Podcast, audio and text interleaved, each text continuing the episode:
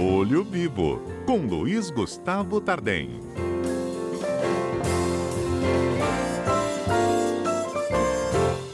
Gustavo, tem muito risco nessas operações aí de day trade, que a gente tem visto tanto esquema sendo divulgado nos últimos dias?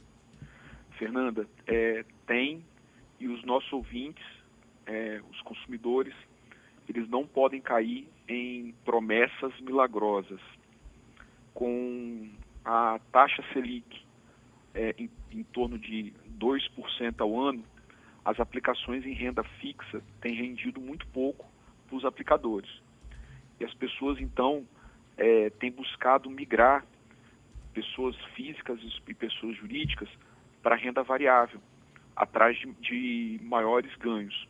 E algumas, é, Fernanda, naquela, naquela sede, naquela vontade de aumentar os ganhos, é, têm sido enganadas e ludibriadas por certas pessoas, principalmente aqueles que praticam o tal do procedimento chamado day trade, que seria é, a compra e venda de ações é, na bolsa diariamente ou a compra e venda de contratos de câmbio de dólar é, na bolsa em busca de ganhos é, imediatos. Só para você ter uma ideia, Fernanda, ah, eu tenho uma matéria muito interessante na revista Você S.A. dessa semana, saiu na capa da revista, com o título Parece Cocaína, mas é Day Trade, é o nome da, da matéria e ela traz aqui um, um retrato, assim, bem estarrecedor desse tipo de prática, dizendo que em 2020 mais de 300 mil pessoas, Fernanda, entraram na bolsa para poder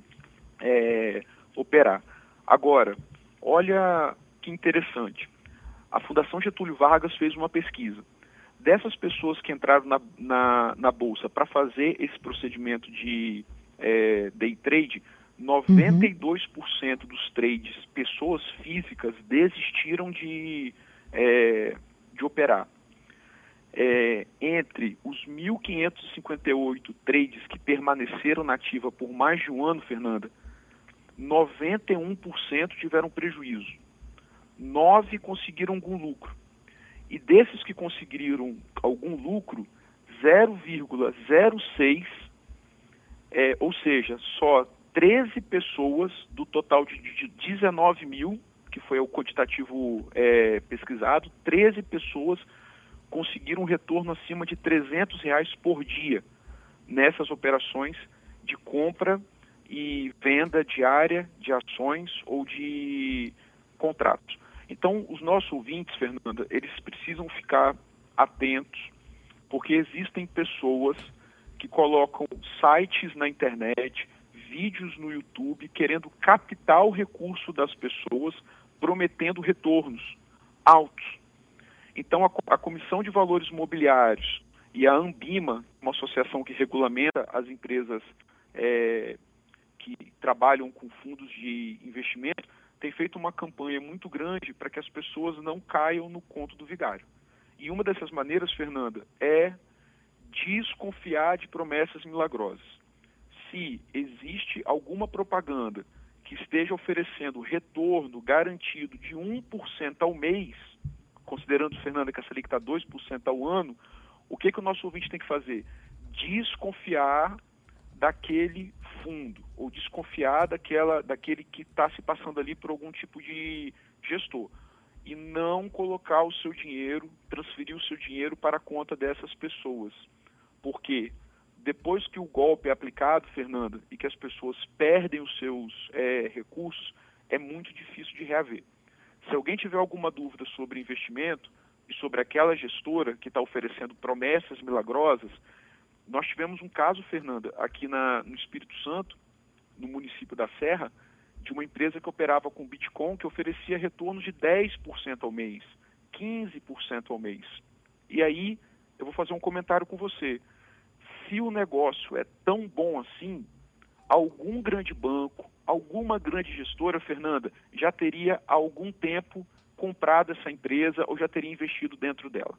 Então, se Exatamente. o negócio é bom demais, o nosso ouvinte ele precisa ter cautela, entrar no site da CVN, da Comissão de Valores Imobiliários, entrar no site da Ambima e ver se aquela gestora, é, ela tem ou não, está ou não cadastrada, está ou não é, regularizada e não deixar cair por impulso, porque tem pessoas que estão perdendo seu dinheiro, colocando dinheiro, Fernanda, na mão de golpistas no mercado. É, querendo ganhar rápido demais uma coisa que é impossível, né? Até por conta da própria taxa de juros no Brasil. A CVM, a Ambima, tem alertado, Fernanda, para o consumidor, para o nosso ouvinte, é, desconfiar de gestoras que ofereçam 1% ao mês. Porque 1% ao mês, é, atualmente, se ficar oferecendo, é para o nosso ouvinte é, desconfiar e procurar saber se aquela gestora, ela é, está ou não cadastrada, se ela tem reclamações, porque no, no momento em que transfere o dinheiro para essa é, gestora, como nós vimos aqui uma, uma, um caso é, é, recente de um day trade brasileiro que desapareceu com dinheiro de clientes e que apagou os seus vídeos na, na rede social, tinha mais de 200 mil seguidores no Instagram, ele vendia cursos é, presenciais a 5 mil reais por, por, curso, operando na Bolsa de Valores ao vivo, e era um, uma pessoa que acabou aplicando um golpe naquelas que é, colocaram o, o, dinheiro. O dinheiro né? lá. É, o dinheiro lá. Então, assim, é, e, e, agora, para recuperar esse dinheiro, Fernanda, é dificílimo, porque a pessoa que recebeu esse dinheiro já deve, já deve ter transferido ele, gastou, e aí o consumidor acaba ficando no, no prejuízo. Então, Exatamente. investimento, muita cautela. Gustavo, obrigada, viu? Até terça que vem, hein? Uma boa semana e até a próxima terça.